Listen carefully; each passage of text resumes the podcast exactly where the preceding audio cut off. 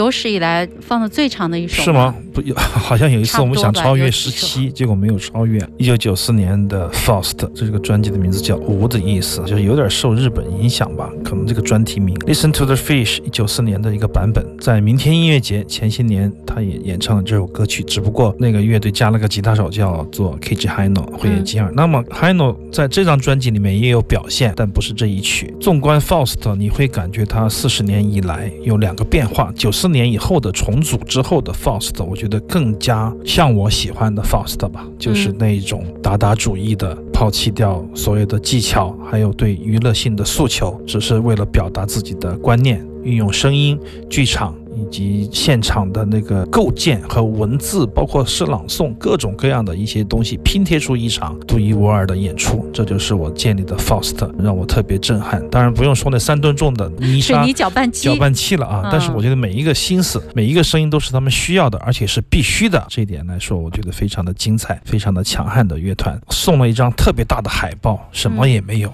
就是一个银色的，就是封面的颜色海报，就就一个单色，什么都没有，就是向你表示这里本来就什么都没有。这样的一个乐团，我有时候听久了会产生一种幻觉，就是说，哎呀，我想着我当年搞乐队的时候，要是有人给我听一耳朵这个，我就往另外一个方向飞。多少小门们，是不是？往另外一个方向飞了啊！所以说你应该知道，如果在那个年代有一个像我们这样的节目，该有多美好。不管怎么样，现在就是将来的过去。也许在很多年以后，有一些此时此刻在深圳的夜空听到这个潮湿的空气里的干燥的噪音的时候，会想到这一天。我们也许会影响在角落里，在收音机前的某一个小孩子，也说不定呢。对，说不定他还会把我们的节目作为采样编到自己的音乐里，都有可能。